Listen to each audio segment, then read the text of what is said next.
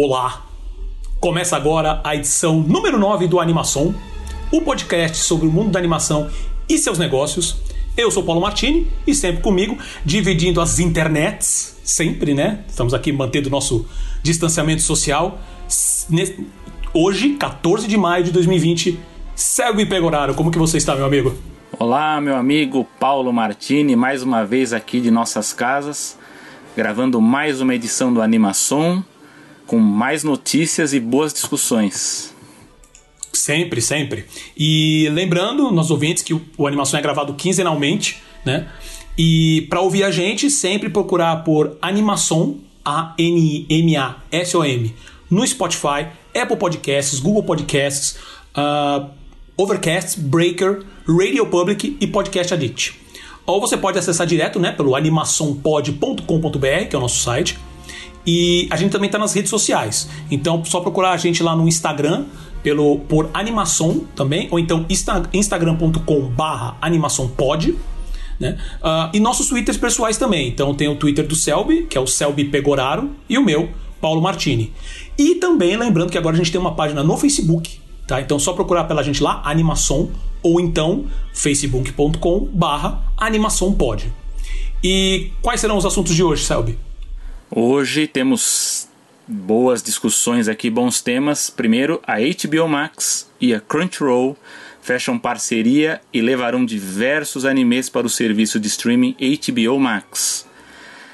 Lá na Europa, as animações correspondem a 50% das produções audiovisuais na Irlanda. A gente vai falar um pouquinho sobre essa questão do, da, do, do, da ampliação do, da produção das animações lá.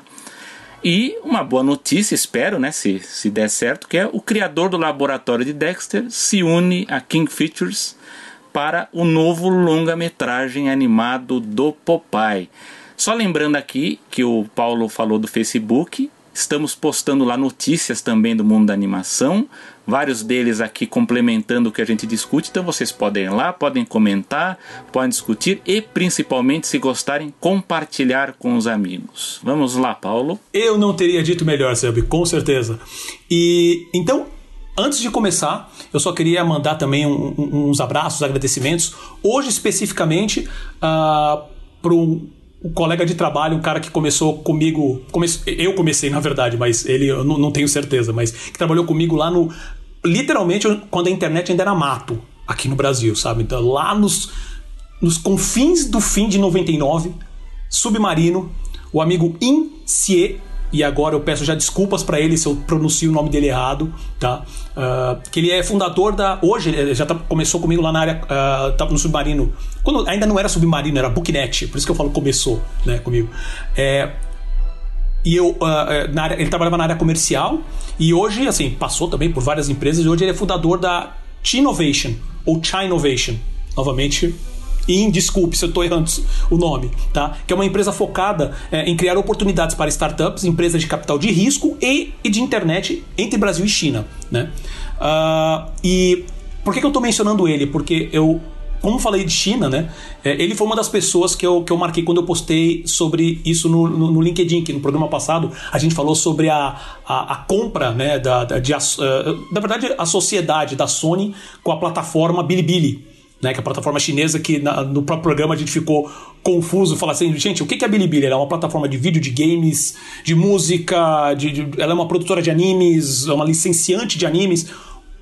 Ela, ela, é tudo isso e mais um pouco, na verdade. E eu marquei ele, para na verdade, queria bastante saber a opinião dele sobre tudo isso. E ele fez um comentário lá no site do LinkedIn que eu achei bem legal. E eu queria Selby, peço só uh, um pouquinho da sua paciência. Eu queria falar, é coisa rápida, mas eu queria passar exatamente o que ele escreveu. Ele fala mais ou menos o seguinte: a Bilibili, né, no caso, a empresa faz parte de alguns importantes movimentos do mercado chinês, que é vídeos e streaming, geração de conteúdo e games. Nasceu focada em desenhos e mangás, principalmente é, user-generated content, né, que é conteúdo gerado pelo usuário. E começou a comprar IPs, né, propriedades intelectuais, para ir para o mainstream. Com esse modelo, cons é, consegue consolidar melhor cobrança por uso e publicidade premium. É como você comentou, no, meu, no, caso eu. Olhando de fora, parece uma zona mesmo, mas esses players chineses e asiáticos, de forma geral, operam em modelo de ecossistemas. Começam com o setor âncora e quanto mais conhece os usuários por meio dos dados de preferência e comportamento, conseguem oferecer mais serviços e produtos. E a exportação de animações chinesas faz parte do guarda-chuva de produtos culturais, onde o país sempre foi forte, mas voltado para o mercado interno. Existem, por exemplo, grandes startups de literatura online, audiobooks e uma série de, uh, de formatos que são pouco populares no Ocidente, mas bombam na China, não só em audiência, mas também em faturamento. Uh, eu diria uh, que o mercado chinês tem produtos online mais sofisticados do que qualquer outro país. E aí ele me é, pediu para dar uma olhada no case da, de uma empresa chamada Himalaya, que é uma que seria, segundo ele, né, uma empresa do ponto de vista ocidental, como se fosse um agregador de podcasts. E ele fala que essa empresa tem quase 500 milhões de usuários que ouvem em média 150 minutos diários, tá? Desde canais de conteúdo até música. É, e ele fala que é basicamente o caminho que o Spotify está tomando. Né? Isso é muito legal para dar uma contextualizada e, você, e pode ter certeza que a gente vai voltar é, nesse assunto. É, digamos assim, assunto China, com referência à produção de conteúdo, plataformas, modelo de negócio, tá? Porque é, ela é um mundo completamente à parte. Né? E nesse programa mesmo, a gente vai falar mais embaixo, que é justamente. A gente vai falar agora, é o, é o primeiro assunto, na verdade, que é justamente é, sobre. É, como que as empresas estão se movendo, estão se movimentando para tentar consolidar um público nessa parte dos animes, né? E e a gente vai voltar também a falar sobre China especificamente desse tipo de plataforma. Então eu achei muito legal, antes de mais nada, obrigado pelo, pelo comentário. E, e acho que é isso. Queria agradecer porque foi, ele dá uma, um pouco mais de visão né, sobre, sobre a China, que é um mundo à parte. Né? Então é isso. Então acho que a gente já pode. Ah, não sei se você quer comentar alguma coisa, Selma. Não, primeiro fica, falar que é um tipo de comentário que a gente gosta, né? A gente compartilhou a né, o link do podcast, né? Temos comentários com qualidade aqui trazendo informação para os nossos ouvintes, né? Muito bom. Com certeza. E, e, e, ainda mais ele que, que enfim, conhece, né, o funcionamento que para nós aqui entender como é que funciona a estrutura das empresas chinesas é, é bem complicado, né? Mesmo quando a gente é, quando é uma empresa ocidental operando lá já é complicado entender, né? Imagina uma empresa chinesa, né? Então uma coisa para a gente tentar aos poucos entender um pouco mais como é que funciona esse sistema, esses, esses, modelos de negócios da China. Com certeza. E se depender aqui da animação, a gente vai continuar voltando, sabe? Porque a gente tá, ainda está passando, assim, tá, tá arranhando. Só, do, do, lado do Ocidente mesmo, a gente está arranhando toda essa situação com referência ao mercado de animação como um todo. Então, China a gente nem, nem piscou ainda. Né? Então, pode ter certeza. Dito isso, vamos aos assuntos de hoje, Salve. Vamos ao nosso primeiro tema aqui, que é a HBO Max e a Crunchyroll fecham parceria e levará diversos animes para o serviço de streaming HBO Max. Paulo, conte-nos o que é esse acordo aí. Vamos lá, vamos lá. Uh, o, bom, Crunchyroll a gente já comentou em programas passados, a gente falou por cima sobre, sobre isso, inclusive no programa uh, anterior, o número 8, onde a gente fala justamente sobre a questão da Bilibili da Sony, que seria uma estratégia da Sony de bater de frente com o Crunchyroll, né? Uh, não só se consolidar na China, mas também sair para o ocidente, vamos dizer assim. E o Crunchyroll nada mais é do que um serviço de streaming, é o Netflix dos animes, hum. tá? É basicamente isso, você... Como eu ia falar assim, você assina e você consegue ver os, os, os animes. Na verdade, não obrigatoriamente, né? O, o Crunchyroll tem também, você pode ver gratuitamente alguns. É, é, ele é oferecido com, com, com, publicidade, tá? E além disso, o Crunchyroll também oferece mangás. Ele é uma plataforma de leitura de mangás também. Né? Então ele é um Netflix de, de anime com algumas diferenças, né? Mas é resumidamente, não é tão complicado quanto a questão do Bilibili. Resumidamente, ele é um serviço de, de, de, de um Netflix de, de, anime. Antes mesmo né, da plataforma ser lançada, que ela vai ser lançada agora dia 27 de maio, tá? O, HBO Max vai ser lançado dia 27 de maio, o, que é um novo serviço de streaming premium da Warner Media. Tá? É, ela fechou a parceria com outro serviço também da Warner Media, uhum. que é o Crunchyroll, né? É, que é um dos maiores serviços de streaming do mercado voltado para animações japonesas, como eu já falei. Desculpa, também estou lendo o roteiro. Para esse acordo, o que, que, ele vai fazer? Ele vai disponibilizar uh, o, muito, algum, né, não todos, mas muitos animes que tem hoje na plataforma do Crunchyroll dentro da plataforma do HBO Max. Né? É, até anotei aqui, é o, é o que o jargão do mercado fala sinergia. Uh, então, só que esse acordo não é só uma questão de licenciamento, né? Ele vai permitir que o Crunchyroll seja como se fosse o curador, né? Então vai ter um uh, de conteúdo pro, pro HBO Max. Então, assim, a, a, cada três meses, uma nova leva de animes vai vir, escolhidos né, pela, pela equipe do Crunchyroll, para fazer parte do, do, HBO Max, provavelmente uh, uh, obedecendo algumas regras de negócio mesmo do, da própria plataforma. Né? entre os primeiros 17, entre, entre, os primeiros títulos, terão 17. Né, que vai começar logo que o HBO Max estrear. entre eles vai ter animes super conhecidos como Full Metal Alchemist Brotherhood, Vai ter o, o Rurouni Kenshin, que ocidentalmente o pessoal conhece como Samurai X. Vai ter Berserk, Kill la Kill, que tem uma temporada na Netflix hoje já disponível. Tá? Então quem quiser ver já consegue ver pelo menos uma temporada lá. Tá? E, e Erased. Além de alguns originais que o Crunchyroll mesmo produziu, como In Spectre. Né, que é o nome do, do, do anime. É, além disso, no primeiro ano já, já confirmaram outros dois grandes nomes, da, grandes marcas de anime, como Death Note e Hunter vs Hunter. Tá? Uh, além disso, acho que vale só mencionar, antes do Selby comentar, que hoje já está disponível, ah, assim, hoje não, né, porque ainda não vai estrear, mas assim, logo que estrear, vai estar disponível no catálogo do HBO Max uh, todos os filmes do estúdio Ghibli. Né? Então, já além dessa questão do Crunchyroll, o, a parceria com, com, o estúdio Ghibli é separado, né? Então, mas assim, já vai ter mais animes ainda para você ver lá dentro. Diga lá, meu amigo Selby, o que, que você comenta sobre essa notícia? Bom, a gente está acompanhando mais uma vez uma movimentação de mercado que a gente tem acompanhado desde o início do ano, né? As empresas elas estão constantemente se movendo atrás de parcerias, indo em busca de conteúdo para formar acervo, né? Principalmente para esses novos serviços de streaming, né? A HBO Max ela está vindo com força, né? A gente aqui, por exemplo, no Brasil, a gente vai ter um movimento interessante de observar no final do ano, porque deve estrear o Disney Plus e a Disney Plus deve esvaziar a Amazon Prime que atualmente está com esse conteúdo. Né? A HBO Max ela vem com força tentando atrair esse conteúdo de animes, enfim, é um, um, conteúdo diversificado, mas assim, o que eu acho legal de pontuar essa questão da curadoria, que eu acho que é isso que, que, que vai ser o, o diferencial dos serviços de streaming que que vão, enfim, para se destacar um do outro, né?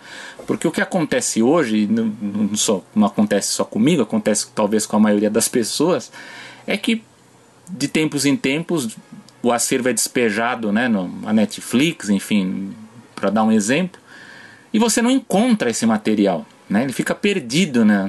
no serviço de streaming. Né? Isso, isso quando a gente já não se perde com o conteúdo mainstream normal. Né? Você vai lá, você perde mais tempo procurando do que assistindo o filme. Então acho que nesse ponto você ter um serviço é, que faça uma curadoria, que consiga distribuir esse conteúdo com uma regularidade que, que é, não desperdice esse conteúdo, né? E que destaque ele de uma maneira apropriada, ela faz com que o público tenha um acesso facilitado e que essas produções, enfim, elas tenham chance de serem vistas, né? Porque é que a gente vê ultimamente, eu mesmo, assim, tem, tem produção que estreou, sei lá, dois anos, que eu não vi ainda, eu não consegui ver. Porque você vai sendo bombardeado por conteúdo, até mesmo de animação, tem coisas na própria Netflix que eu quero ver, e eu não vejo, por quê? Porque você aparece outros conteúdos e aquele vai meio que se perdendo ali no meio do acervo. E aí, quando, por conta desses contratos malucos, é quando você, opa, esqueci de ver aquele. Aí quando eu vou lá, já saiu, né? Saiu do acervo, porque o contrato acabou. Então, acho que no caso da Crunchyroll com a, com a HBO, se eles fizerem certinho, pelo menos é o que eu entendi do que eu tenho, do que eu tenho lido, que o, que o Paulo comentou, é esse aspecto de curadoria. Eu acho que o aspecto de curadoria ele é um diferencial muito importante. Se eles fizerem isso é, com competência vai ser assim um, um, um player com um grande diferencial se a gente for comparar com a Netflix, por exemplo. É, eu acho que é mais a questão mesmo do prezar pela qualidade em vez da quantidade, é. né? Porque hoje, como você mesmo mencionou, assim, a, a Netflix hoje ela, ela despeja tanto conteúdo, inclusive de, de, de animes, de parcerias, ah, e, e, normalmente assim, ah, eu vou fechar a parceria para uma temporada. Como por exemplo, Kill la Kill tem uma temporada. Uh, tem outros outros desenhos, outros, outras séries. Às vezes ele, não fecha como um todo. E do nada a animação some. E do nada, assim, no, por exemplo, acho que Naruto, tem Naruto, se eu não me engano, na, hum. no Netflix. Mas não tá, não tá completo. Na verdade, não tá bem abaixo dos. Tem o quê? Duas, três temporadas, e olhe lá. Né? Então, eu acho que essa, essa questão da curadoria, e pelos títulos que eu, que eu comentei aqui, como exemplo, é, Death Note, por exemplo, que é uma, é uma série fechada, legal, é uma série boa, né? Eu tô falando do anime, não tô falando do filme da Netflix, não, tá? É, que é uma série boa. Uh, o Hunter vs Hunter, que é uma série assim mais, mais mainstream, né? Dentro de anime, mas é uma série boa também. Né? Uh, o, próprio, uh, o próprio Samurai X também é muito, muito legal. Então, assim, essa, essa curadoria, esses títulos mais pensados, talvez uns filmes também mais bem escolhidos, como já tem o Estúdio Ghibli, pode vir outras coisas do, do estúdio do Production IG, uh, tem o Gainax também, né? Estúdio é. Gainax, da Clamp, próprio Estúdio Clamp, né? Então, dependendo como eles fazem isso, com certeza vai fazer diferença. Não, e, e tem aquele outra e... questão que você levantou em uma das edições passadas, que é o seguinte: a curadoria ela ajuda no planejamento do licenciamento desse, da, da, das marcas dessas, dessas séries, né?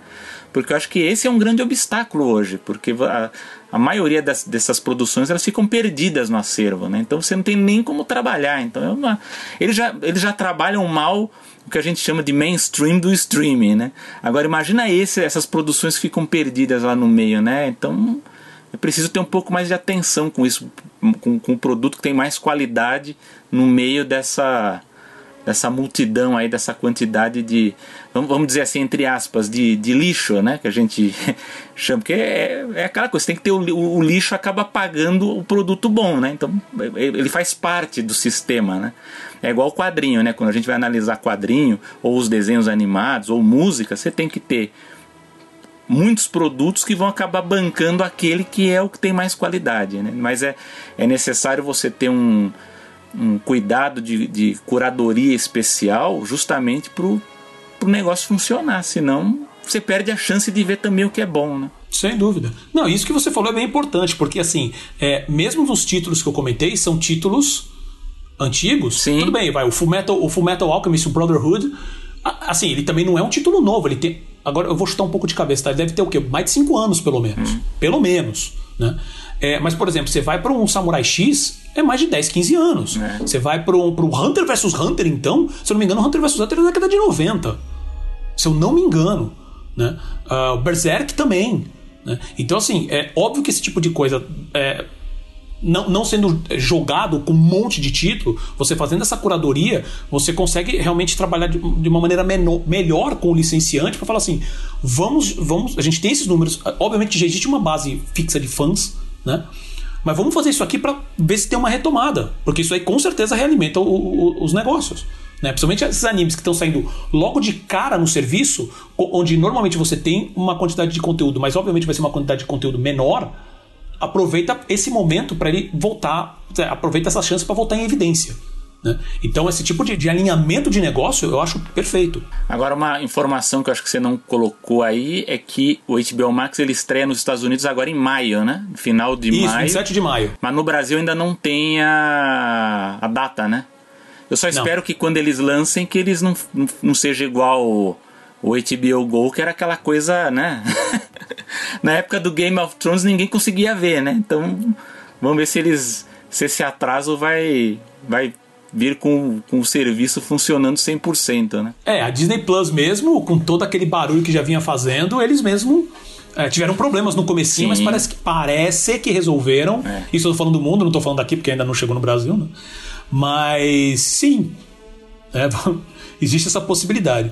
Uh, e eu só queria finalizar, na verdade, esse tópico hum, falando que eu comentei rapidinho no início, né? Mas falando sobre é, isso daí mostra aquilo que a gente já comentou no programa passado sobre a questão da Sony e da Bilibili, né? Lembrando que a Sony também tem o braço dela de anime que é a Funimation, né? Que isso é a mesma coisa, estão aproveitando, eles sabem, eles olham para esse mercado de 10 bilhões de dólares e falam: eu quero de preferência pegar esse mercado inteiro. Não consigo, mas eu quero uma boa dessa fatia. Eu já tenho alguma coisa para isso?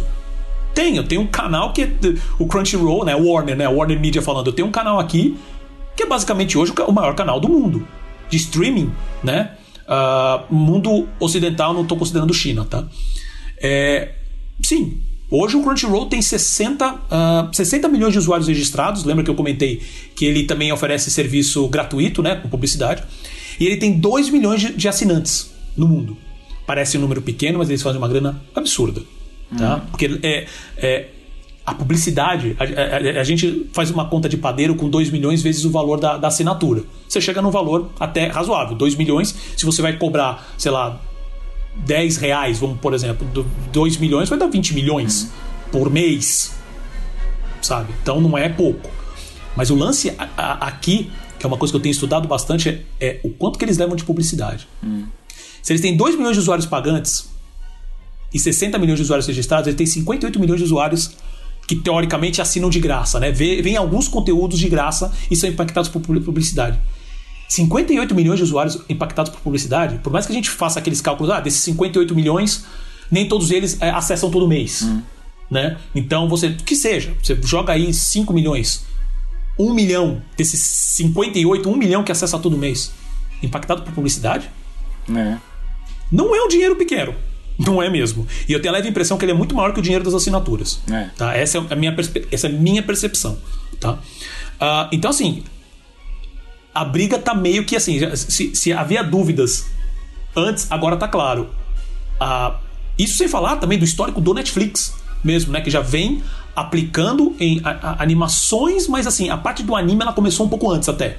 Né, de contratar os figurões de animação, principalmente americanos, né, para formar um novo estúdio de animação deles. Né? O Klaus, digamos assim, é o primeiro uh, experimento oficial, né? E tá claro que os caras vão brigar feito cachorro, sabe, doido por causa desse mercado. Né? Então é, é, ficar de olho porque, obviamente, o Crunchyroll, como eu mesmo comentei, o Crunchyroll já está fazendo produção própria, né? O, o, a Bilibili já faz, já, já faz produções próprias também lá na China. Então, assim, vamos continuar acompanhando, porque vai ter assim. Vai, a, a, acho que assim, se vocês achavam que a gente teve, né? A, acho que é muita percepção do pessoal assim, ah, teve aquele boom de anime no começo da década de 90 aqui no Brasil, né? Não foi o começo da década de 90, foi metade da década de 90, 93, 94, né? Mais ou menos. Né? E, e aí do lado do pessoal acha que ah, caiu. Ah, então. Sabe, Cavaleiros do Zodíaco acabou e meio que ficou por isso mesmo. O mercado só cresceu desde então e os caras estão vendo que há a possibilidade de crescer ainda mais. Então, se preparem para ser inundado por animes aí em serviço de streaming, com certeza. Vamos agora para o nosso segundo tema. Indo para a Europa, Paulo Martini, as animações correspondem a 50% das produções audiovisuais da Irlanda. Conte-nos os detalhes. Então, isso é, é um número bem interessante mas vamos primeiro às informações. Uh, novos números que foram divulgados pela Screen Ireland, uh, que é a agência governamental irlandesa para fomento de produções audiovisuais, né? como cinema, televisão e animações. Né? É, comparando meio bestamente, é como se fosse o extinto Ministério da Cultura aqui no Brasil. Né? Uh, com suas diferenças, obviamente, com suas peculiaridades. É, eles estão mostrando que 50% das produções atuais na Irlanda são de projetos animados. Né? Uh, baseado nas informações é, de projetos que foram contemplados com uma, com uma isenção de impostos, que é chamado lá Section 481. Né? E, em 2019, mostram que havia 29 projetos de animação uh, sendo uh, foram contemplados, né? É, com um orçamento total de 372 milhões de euros, juntando todos os projetos. Uh, segundo o Ronan McCabe, que ele é chefe executivo da Animation Ireland, que é a Associação Comercial Irlandesa né, para conteúdo. Né. Em 2014, os projetos que receberam suporte da Section 481, né, que é essa, essa, essa isenção de impostos, né, é, estavam na casa de 85 milhões de euros e correspondiam a 20%, a 20 do valor total das produções. Né. E, e, isso foi um crescimento de 438% em 5 anos. Tá? Hoje na Irlanda, o setor de animação emprega mais de 2 mil pessoas e vem crescendo anualmente. A Animation Ireland, a Animation Ireland possui hoje 33 estúdios membros, né? comparados com 25 estúdios em 2018 e só 14 em 2015. Então dobrou em 5 anos, mais que dobrou. Uh, e uh, só para também mencionar, você fala assim, poxa, legal na, na Irlanda e tal, mas que filmes? Né? Que, eles, que filmes, que produções que eles já fizeram? Ah, eles basicamente todos, não todos, né? Mas assim, os, os filmes que ganham pouco de destaque são basicamente indicados ao Oscar.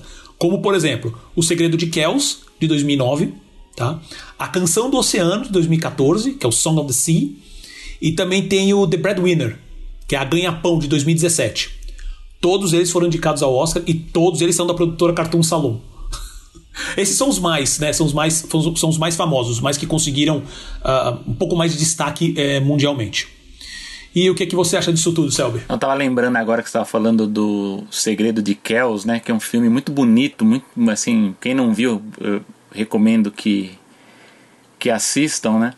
Eu falo assim, é, bom, a Irlanda ela não, não é de hoje, né? Que ela é conhecida pela pela produção de animação, ela tem um histórico importante, que por sinal, é, aliás, é uma das minhas intenções, próximo projeto de pesquisa, que eu pretendo avaliar muito questão de diálogo entre linguagens, né? E dentre esses diálogos de linguagens, trabalhar muito com o que foi produzido na Europa, que é menos conhecido, né? E, e, e é eu acho que é um problema na, na, animação, não só irlandesa, animação inglesa também que é forte, que assim eles fazem produções muito boas, de alta qualidade, mas por alguma razão o marketing deles, assim, a distribuição, ela falha. Né? É, é, é, é, é ruim, é triste dizer isso, mas é também histórico isso. Né? As animações que saem de lá são muito boas, mas elas não encontram um, um grande público. Né?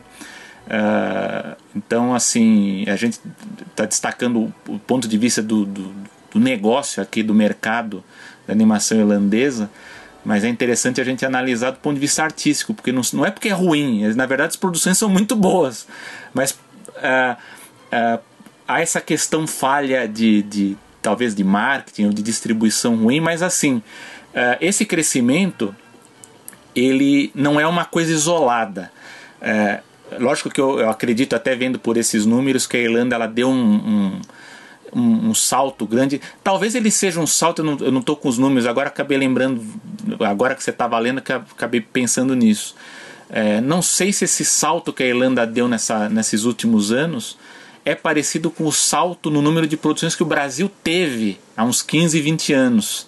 Que ela, ela tinha uma produção pequena e de repente ela produziu em uma década mais do que ela produziu assim nos últimos 40, 50 anos. Foi um, foi um, foi um salto muito grande. Porque a Irlanda. Isso seria a, legal, a, depois de dar uma procurada para contextualizar. É, Isso é bom. Porque assim, a, a, Irlanda ela realmente ela, ela aumentou muito nos últimos anos a produção.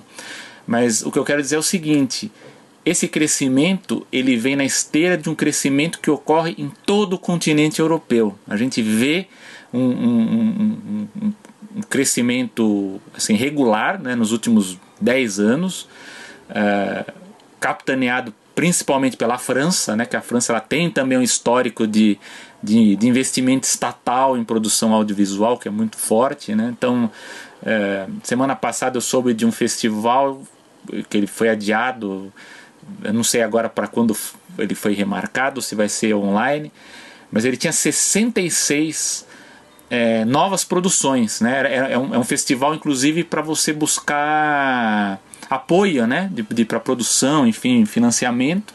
Então são 66 projetos entre acho que curtas e longas metragens, e só a França é um terço. Né? Então você vê o, o, o, o poder deles nisso. Né? Espanha, que é, talvez seja a, a força emergente né, nos últimos anos, também com, com, com muitas produções, uh, ela nesse festival estava com seis, sendo quatro produções próprias de estúdios espanhóis e dois em coprodução. Então a gente vê assim, é um crescimento. A Rússia também também está tá entrando no jogo agora, porque a Rússia tá, agora começou a investir mais é, do ponto de vista estatal em, em, produção de animação, então eu também estou meio de olho no que está acontecendo lá. Eles inclusive fizeram um longa metragem uns anos atrás, também interessante.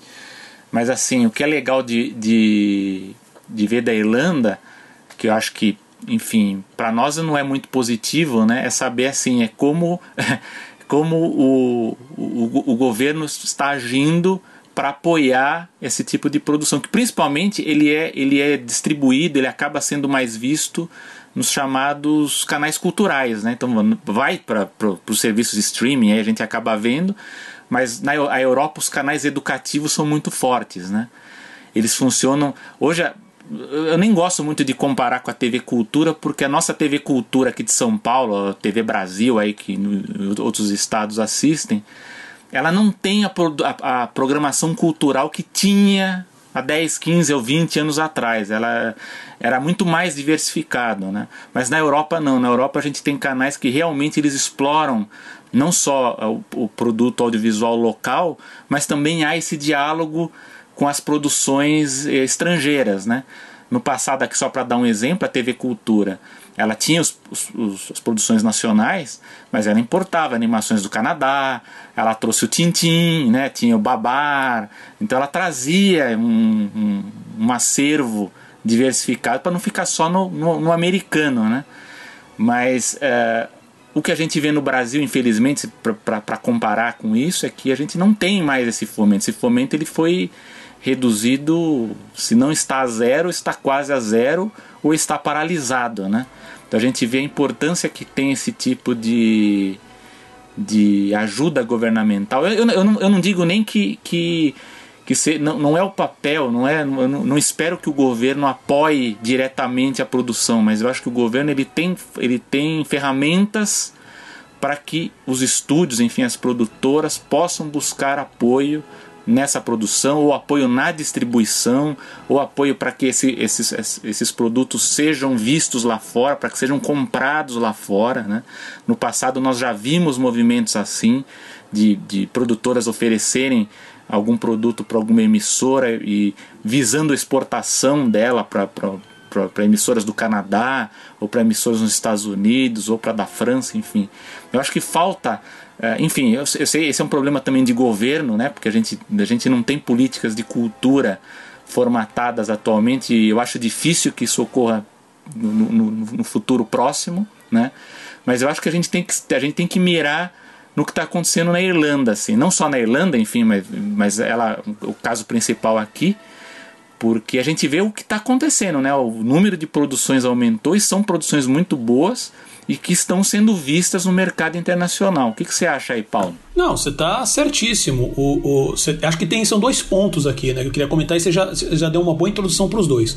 Um deles é justamente que, e até a, a, não é muito legal que, tipo, aproveitando essa onda, né, aproveitando essa pandemia, mas uh, é, não tem como negar que justamente todo esse impacto que está tá tendo com as produções de conteúdo de maneira geral, a que menos está sendo impactada em questão de produção e, e distribuição, vamos dizer assim, né, em, em venda, é a animação.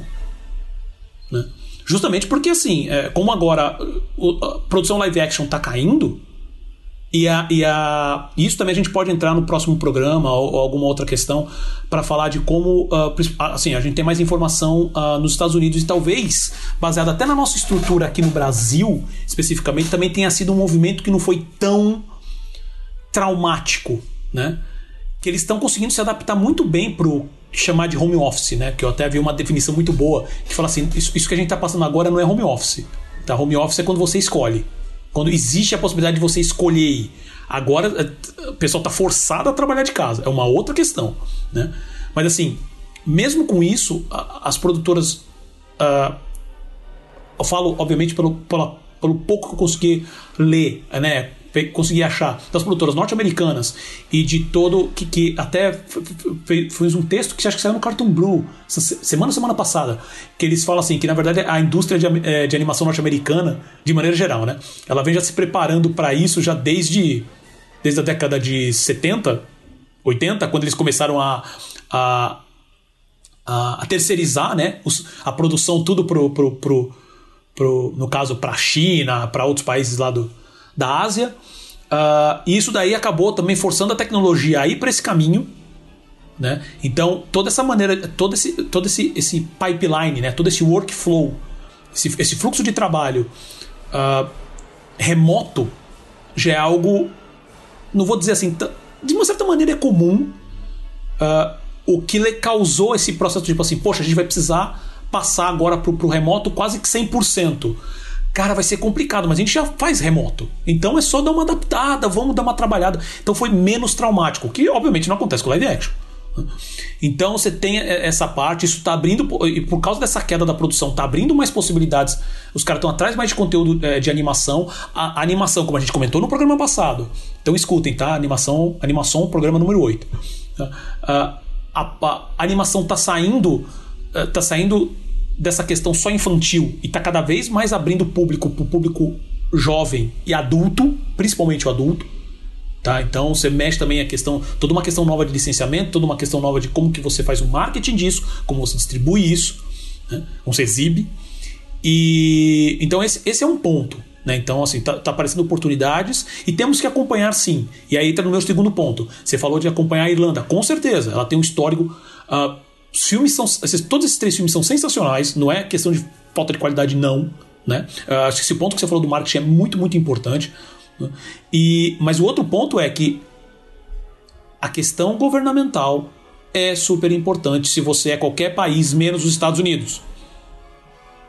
Os Estados Unidos já dominou na base da porrada. Vamos ser claros aqui. Eles jogaram a produção deles um valor tão baixo que diminuiu.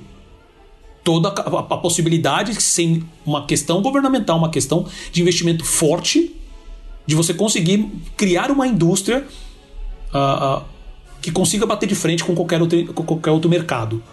Tá? E a gente, obviamente, que essa aqui é a notícia sobre a Irlanda, mas vamos citar exemplos. Uh, um exemplo clássico para animação, que é o Canadá que já fez bastante coprodução, faz coprodução com o mundo inteiro e já fez inclusive com o Brasil. Né? Vamos citar, por exemplo, e agora que tá, que assim, parece que já foi tipo há, três anos atrás, né, que isso aconteceu. Mas foi só no, no, no, no, faz três meses, na verdade. Foi em fevereiro que foi o Oscar, né? Mas vamos falar da Coreia do Sul, do investimento absurdo que eles fizeram, uh, que, por exemplo, o Parasita ter ganho o Oscar é muito legal, é um puta filme sem sombra de dúvida.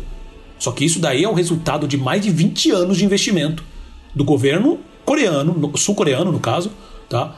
para é, é, literalmente internacionalizar o seu conteúdo. Você quer outros exemplos? Vamos para exemplos da música. Não só o próprio o Psy, né, que, que, que, estourou aí alguns anos atrás, mas vamos para o exemplo mais recente, que é aquela banda uh, adolescente, a BTS, né, que estourou, continuou um puta sucesso. Todos isso são, são, é, são resultado de diversas ações uh, uh, da parte, digamos, cultural do governo, né, do, do braço cultural do governo, para realmente uh, espalhar o conteúdo deles. Mostrar que eles fazem conteúdo tão bom quanto qualquer outro lugar. E acabaram de mostrar que com investimento, contratando as pessoas certas, sabe, dando espaço, dá para fazer, dá para fazer muito bem. E no caso do, do National Film Board, né, do Canadá, o interessante é que eles fomentaram buscando vanguarda, né? Então você tinha que criar coisas novas, né? Então a escola canadense de animação é muito conhecida justamente por ter inovado em, várias faces. É mais da... experimental, muito, né? Muito experimental. O pela animação experimental. Sim, muito experimental. Agora, lógico que na Coreia do Sul é, é soft power, né? Então é uma política mesmo, é política de, de diplomacia cultural mesmo, né? De você investir pesado em várias frentes do entretenimento, na música, no cinema, nos games. Então você vai, você vai investindo em, em várias áreas com, com, com verba pesada de, de, de, de programas governamentais e para exportar. Por quê? Porque na, porque na visão deles, se você exporta esse produto, você vai trazer é, um consumo maior e vai aumentar, ampliar o, a, a, a, produção interna. Né? Então, para você traz. É, é, como assim? Você traz dinheiro novo. É. Você, a princípio, se você. Uh, pode ser discutível isso, mas a lógica seria mais ou menos isso. Você investe dinheiro, ele roda internamente, Sim. o que já é bom. Só que se você exporta, você está trazendo dinheiro que já não estava aqui dentro Sim. rodando. Né? Então você está realmente enriquecendo, é. seria o país. Essa é a lógica. Né? É, e não só. E, e também saindo, porque assim é, aí você, que nem você falou, é uma questão cultural, assim, eles, a maneira deles verem história, por exemplo, da, da, Coreia do Sul ver uma história, sabe, a maneira que eles veem música, a maneira que eles veem games, a, existem diferenças, né? Dentro do próprio país, assim, dos próprios países mesmo, você tem maneiras diferentes de se abordar storytelling, de você abordar distribuição, negócios de maneira geral. Né? Então, esse tipo de, de, de, eu esqueci a palavra dele, mas é bom esse tipo de uh, novas visões. Né? Sobre isso é bom, até para ver se a visão antiga fazia sentido mesmo ou não. Se puder, a gente troca. Agora, mais questão de negócio mesmo. Culturalmente, só melhora porque a gente consegue ver sempre pelo outro. É. Sabe? Aprender, se colocar no lugar do outro e, e realmente isso gera empatia, que é importante, empatia. tá? Porque se eu falar aqui vai entrar no outro ponto, mas deixa pra lá. Criador do laboratório de Dexter se une a King Features para novo longa animado do Popeye. São boas notícias, Paulo Martini. Olha, pra mim são, viu? E como são? Uh, então vamos lá. Segundo o site Animation Magazine, o Jandy Tartakovsky, né, que é o criador do laboratório de, de Dexter, Samurai Jack e Primal. Primal é uma série, é uma minissérie, na verdade, que saiu agora, um pouco mais de um ano, no, no Adult Swim. Né? E além de ser o diretor da série de filmes Hotel Transilvânia, tá? ele está se, juntando a King Features para produzir um longo animado baseado na animação Popeye, o Marinheiro. Clássica animação. Uh, esse projeto, o projeto do filme do Popeye, na verdade, tem um histórico, né, meio, meio estranho aí. Mas assim, ele foi anunciado é, em 2012 pela Sony Pictures Animation um pouco antes do, do lançamento do primeiro Hotel Transilvânia. Né? E antes mesmo do estúdio fechar um acordo de exclusividade com o Tartakovsky, tá? que ele é para dirigir outros filmes. Uh, em 2014, um vídeo de prova de conceito, que você acha facilmente no YouTube, tá? Uh, mostra como seria a ideia do Tartakovsky para um, um longa. E como eu já deixei claro no começo, é o, o curta, é, ele é uma prova de conceito, né? tem um minuto e pouco. É sensacional sabe? A maneira que, que, que ele anima, que eles chamavam o, o, estilo de rubber, rubber animation, né? Porque é uma animação como se fosse é, Borracha. Mangueira mesmo, né? Borracha, né? Mangueira, né? É, que era um clássico das animações da década de 10, é, década de 10, década de 20. É, e como ele brinca com isso, com 3D, com o Popeye, é espetacular. As gags, sabe? O, é, o timing, é tudo ótimo. E só que em 2015, na época do lançamento do Hotel Transilvânia 2, o Tartakovsky. Desculpa. é, desculpa. Ah, o Tartakovsky anunciaria que estava fora do projeto. A Sony passava por umas mudanças na época, que foi logo depois daquele do vazamento dos, dos, dos e-mails da Sony, né, o chamado Sony Leaks. Né? E aí o estúdio decidiu seguir por outro caminho, criativamente falando. É, na época eles até contrataram, é, o Tartakovsky se afastou e eles contrataram um, um, roteirista novo. Desde então não teve mais atualização nenhuma sobre o projeto. Então todo mundo já estava assim, o Tartakovsky produzindo, uh, dirigindo o Hotel Transilvânia 2, depois o Transilvânia 3, uh, uh, depois ele fez esse projeto do Primal com, a, com a, o Adult Swim. Morreu, né? Assim, ok, o projeto do Popeye morreu. E, mas parece que não.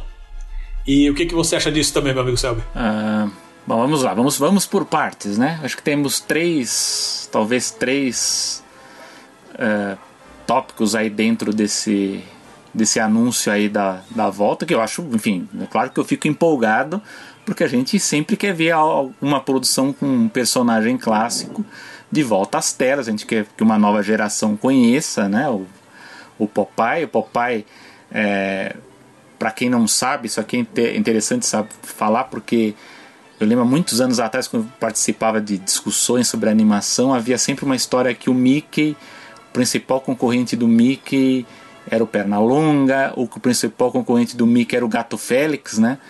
E na verdade não, né? Até porque o Gato Félix é da era muda, né? Ele fez mais sucesso na época do, do, do desenho animado mudo. O Mickey é, já é da era falada, né? Da era do cinema com som. E não era com o Pernalonga. O principal concorrente do Mickey era o Popeye, né? na, na, na concorrência, inclusive na parte de produtos. Né? O Popeye também é muito forte, não, não à toa tem uma estátua dele, porque ele acabou fomentando a venda de espinafre lá nos Estados Unidos, né? então é, ele é muito forte nesse sentido na, na, na questão dos produtos. Uh, então, é, por esse lado, eu congratulo a chance da gente poder ver o personagem com uma nova roupagem aí de volta aos cinemas numa produção aí se der tudo certo. É, o segundo ponto é essa questão da, da, da, produção tumultuada. Porque realmente ele era um projeto da Sony, né? tem esse, esse teste aí que o, o Paulo comentou, que realmente ele é, ele é impressionante porque ele, ele emula esse, esse estilo borracha eh, clássico da animação, porém a, o, o, filme acabou sendo vítima de de estar tá sendo desenvolvido ali na hora errada, no momento errado, porque foi bem na hora que teve uma, uma crise muito forte na Sony, que é o famoso Sony Leaks, que teve aquele hackeamento que, que enfim, a gente ficou sabendo o que os executivos falavam lá dos projetos, dos artistas, foi o maior escândalo. E o resultado disso é que muitos projetos naufragaram, né? Então ou foram adiados ou foram reformulados, enfim, deu esse problema todo. E, e, e, eu acho o seguinte, que aí vem o meu terceiro ponto, que talvez explique também porque é um projeto é, complicado e o fato de estar nas mãos do Tartakovsky seja um, um, um ponto positivo, né? Eu acho que o fato de, desse projeto estar tá tão demorado é o fato de que o Popeye, ele, o, o, a, do ponto de vista na narrativa dele, ele é considerado por muita, por muita gente uma narrativa datada, né? Então vai falar o Popeye é machista, o Popeye é violento, né? Tem tatuagem, tem fuma, tem to, to, ele, ele, ele, ele congrega muitos elementos criticáveis nos dias de hoje, né? Então assim, a... eu não sei se você viu, Sam, é. só te interrompendo é. um pouco.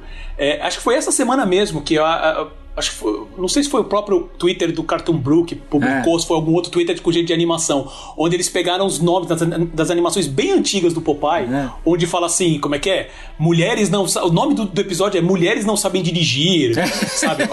É. é. Eram umas coisas assim. Isso tô falando, desde o Popeye é o quê? Década de é 30, 30 década é de 30, 30, né? Mais ou menos. Isso, então. Coisas assim. E tem, eu tô dando um exemplo específico que é o que, me, que eu lembrei Sim. agora, mas assim, você tem vários episódios, não é só um, onde tem esses nomes que hoje que você não.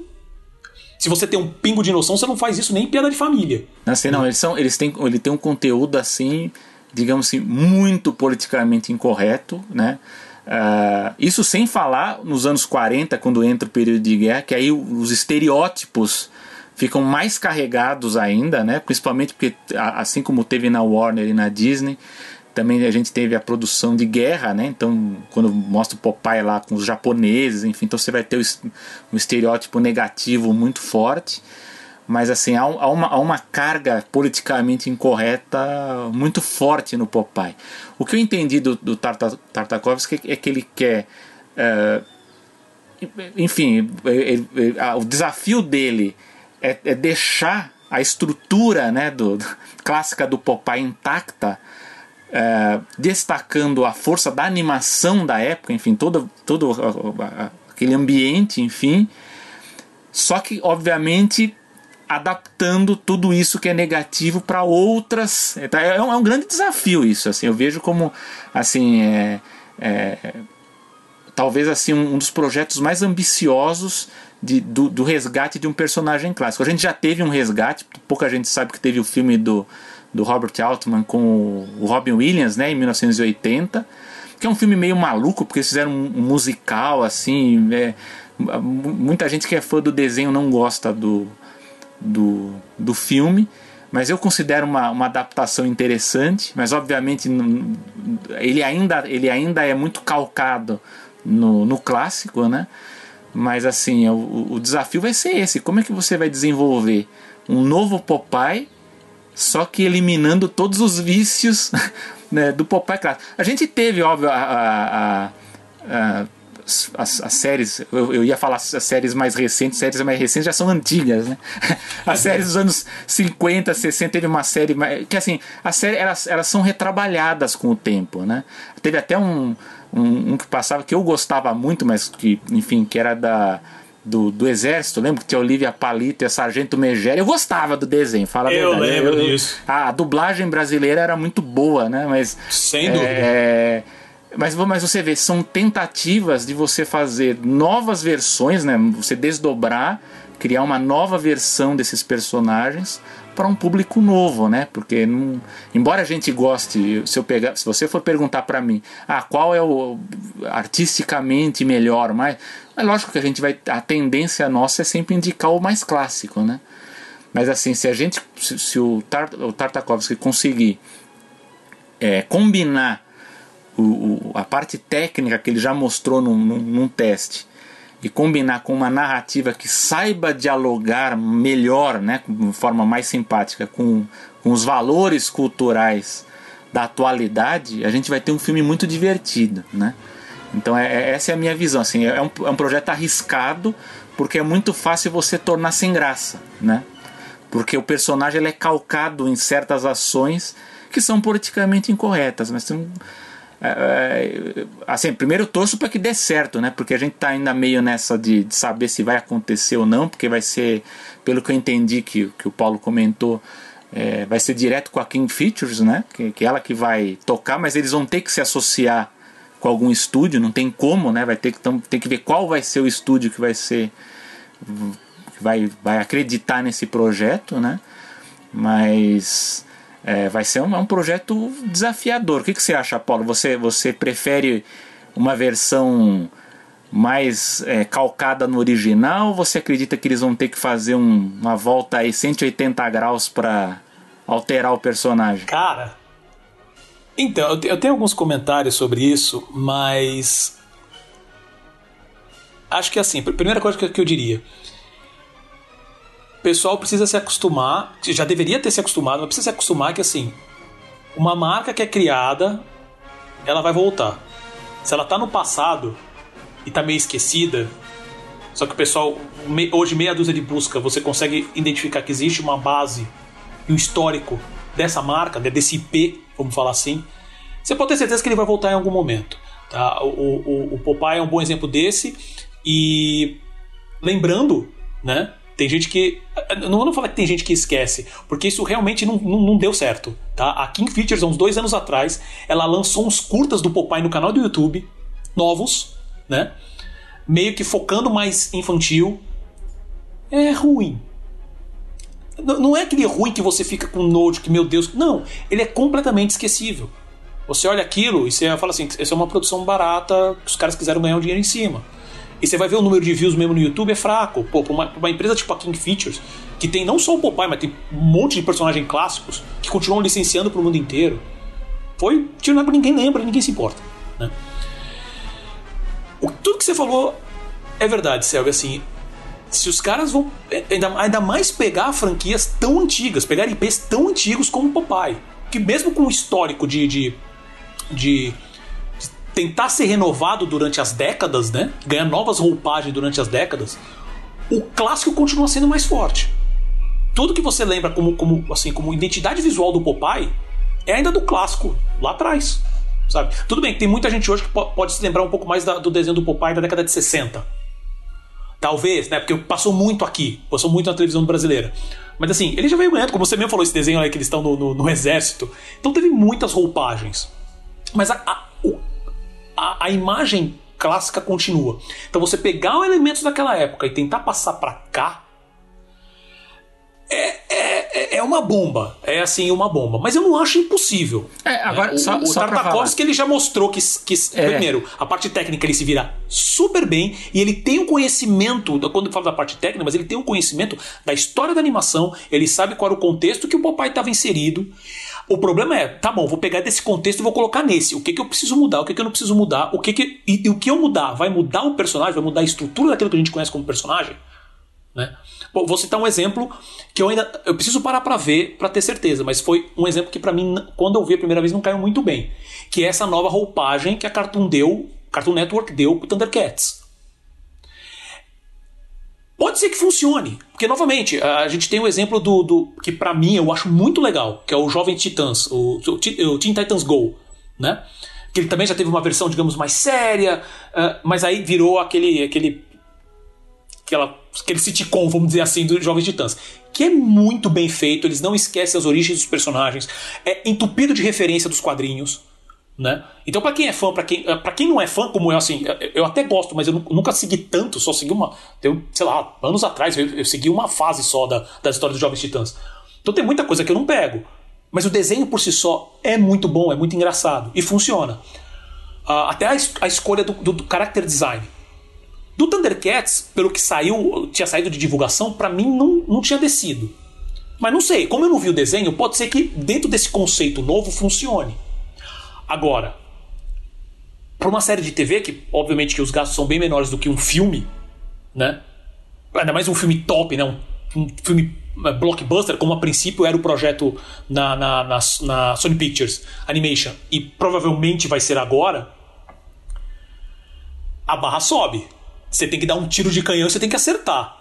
Confio, no Tartakovsky ou tem o eu, eu acho total, que o melhor exemplo total... dele, o melhor exemplo dele é o Hotel Transilvânia. Fala assim, eu, eu acho que eu, eu, acredito nele porque o, Hotel Transilvânia é o meu favorito da, da Sony, né, da, da Sony Animation, porque ele consegue ali combinar melhor da animação stick puxa, né, como a gente chama aquela bem parecida com a animação tradicional feita à mão, com gags, com, com as piadas infantis e adultas. Você tem piadas ácidas funcionando ali. Então eu falo assim, se ele conseguir colocar, é, fazer um equilíbrio do que ele conseguiu no Hotel Transilvânia no Popeye, vai sair um bom filme. Com certeza. Não, e assim, e não é o tipo de coisa que a gente precisa uh, prever como vai é. ser. Se ele tiver a liberdade de aplicar como ele fez nessa prova de conceito, que detalhe, essa prova de conceito já tem pelo menos uns seis anos. Seis anos. Imagina o, as ferramentas que ele já tem disponível hoje para manter, é, é, é manter esse estilo, sendo que foi o estilo que ele usou nessa prova de conceito, é sensacional. Sabe?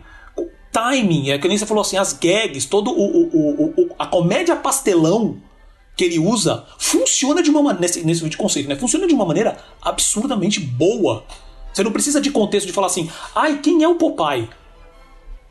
Você vê uma, um monte de brincadeira na tela que com certeza as expressões dos personagens você vai pegar tanto a, tanto a pessoa mais velha quanto a pessoa mais quanto a criança que vai gostar daquele monte de slapstick ali na tela.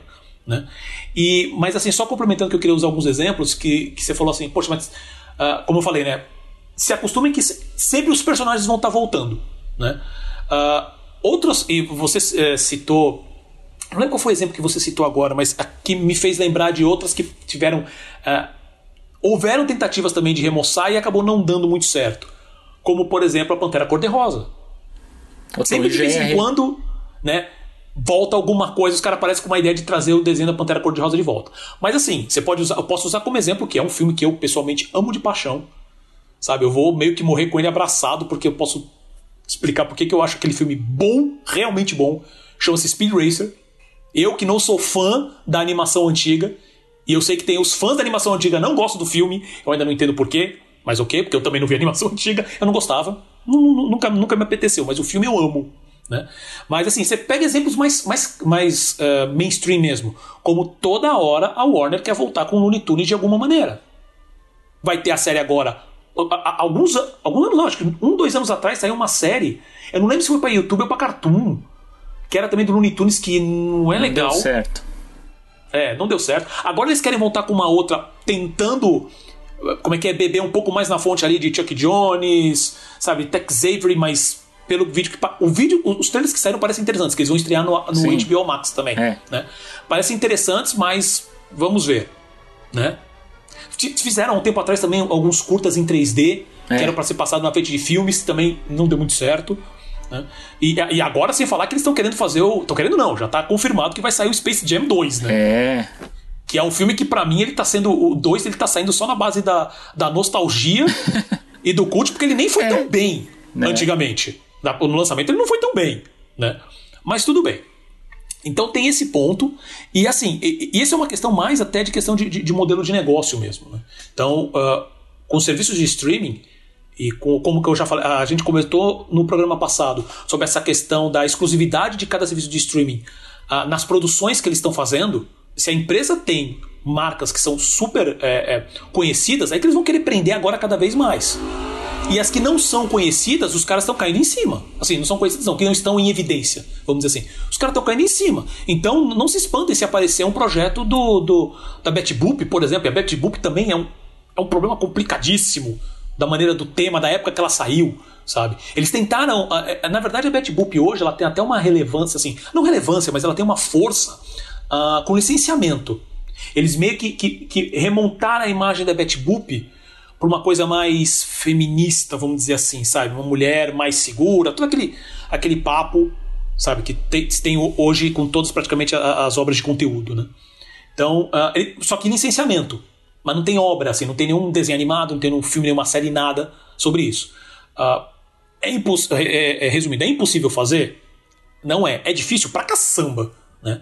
E o último ponto, que é isso que você comentou sobre é, se não sabe se vai ser produzido pela Sony Pictures Animation ou não, esse do, do Popeye, realmente fica difícil saber, porque é, não, não, é, a Animation Magazine não deu detalhes sobre como que isso impactaria o acordo que ele já tem com o Tartakovsky, porque que esse acordo foi renovado e hoje ele tem dois filmes na, na fila né, para dirigir, que é um chamado Fixed, que parece que é, uma, que é uma, uma coisa mais comédia, né, uma animação mais de comédia, e o outro chamado Black Knight, ainda, os dois sem data de lançamento ainda, que é um, uma animação mais de ação, né, Mexe mais por aí. É, eu não, eu não tô sendo é, é, genérico na descrição, aqui realmente não tem descrição além disso. Um fala que é uma, que é uma comédia, parece talvez musical ou não, e o outro que é mais uma, que seria o fixed, né?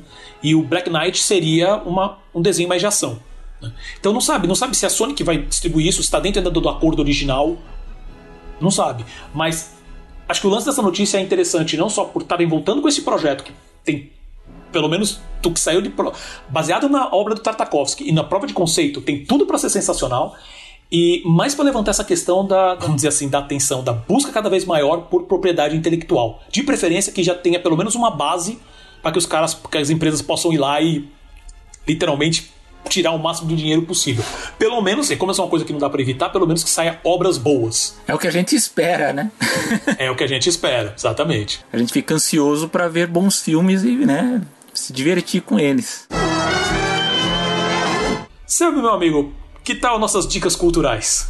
Uma dica cultural de hoje vai ser inspirada, baseada, na verdade, no que a gente falou do projeto do novo filme do Popeye, do criador do laboratório de Dexter, né, o Tartakovsky. Eu peguei aqui um, um livro que eu comprei recentemente, que é um livro sobre os estúdios é, Fleischer. Né? Tem o livro The Art and Inventions of Max Fleischer, que é um pioneiro da animação. Então, até o Paulo lembrou da Betty Boop, então é um livro também para entender um pouco a produção não só do Popeye, mas também da Betty Boop, de vários desses ícones que meio que estão reaparecendo agora, né? Estão, estão ganhando nova vida aí para uma nova geração. Então, recomendo um livro sobre Max Fleischer, novo, hein? Novinho. Depois a gente coloca os dados aí na, na página do, do podcast. Perfeito, perfeito. E a minha dica, na verdade, é simples. Acessem o Netflix e, e, e assistam O Segredo de Kells e A Canção do Oceano. Basicamente, para vocês terem uma ideia de como que é como que é belo, como é bonito o trabalho do Cartoon Salon, sabe? Que ele, ele vai dar um gostinho da qualidade do, do material que a Irlanda de maneira geral está fazendo, tá? Então, é isso, assistam lá. Se você conseguir, assim, a gente vai, eu vou disponibilizar também o um link para se você quiser comprar o, o DVD, o Blu-ray, a gente vai disponibilizar o link, tá? Porque se não me engano, o Segredo de Céus, o Segredo de Kells saiu no Brasil, mas a, o, a canção do Oceano eu não sei. Eu não se lembro saiu. se saiu não. É, eu também preciso dar uma confirmada nisso, mas com certeza o, o, o Segredo de Kells saiu, mas está disponível no, no Netflix, então acessem lá. E com isso, meu amigo Selby, chegamos ao fim de mais uma animação. Comentários finais? Ah, bom, pedimos aos nossos amigos que, por favor, comentem, mandem sugestões, compartilhem. Eu tenho visto que temos amigos aí compartilhando, dando likes nos posts. Visitem a nossa página no Facebook que nós temos nos esforçado para postar notícias ali, comentar o que está acontecendo, principalmente complementando informações que a gente tem dado aqui no podcast. Então, por favor, compartilhem e comentem. Exato, complementando e às vezes até dando algumas dicas do que, que vai ter no, no, na próxima edição também. A gente é. acaba colocando lá. Né? E então chegamos ao fim. Já mandar meus agradecimentos principalmente para o Gustavo Pinheiro, que está sempre editando maravilhosamente bem o programa, que também está responsável por todo o design, toda a arte que você vê do, da animação é ele que faz. Né? Então, se você tiver uns, uns jobs, uns freelas, pode mandar para ele. Tá? É, abraços uh, também, saudades do, do, do Rafael, uh, lá do estúdio Reamping. Um dia voltaremos, com certeza. E estamos, só relembrando nossas mídias, nossas redes sociais, né? Então tem o Instagram do Animação, que é instagram.com.br animaçãopod, né? E tem o nosso Twitter pessoal, que é o, o, o meu, Paulo Martini, e o do Selby, o Selby Pegoraro. Né? E tem também, como ele mesmo comentou, a página do, do Facebook. Né? Então podem mandar sugestões por lá, uh, comentários, críticas, compartilhem bastante. Tá? E lembrando também que o Animação Ele está no Spotify, Apple Podcasts, Google Podcasts, Pocket Casts, uh, Breaker, Radio Public e Podcast Addict. Uh, ou então pode acessar direto pelo nosso site que é o animaçãopod.com.br. A-N-I-M-A-S-O-M-P-O-D.com.br. Eu sou Paulo Martini e junto com o Selby Pegoraro a gente aguarda vocês no próximo episódio. Isso é tudo, pessoal. Até a próxima, pessoal.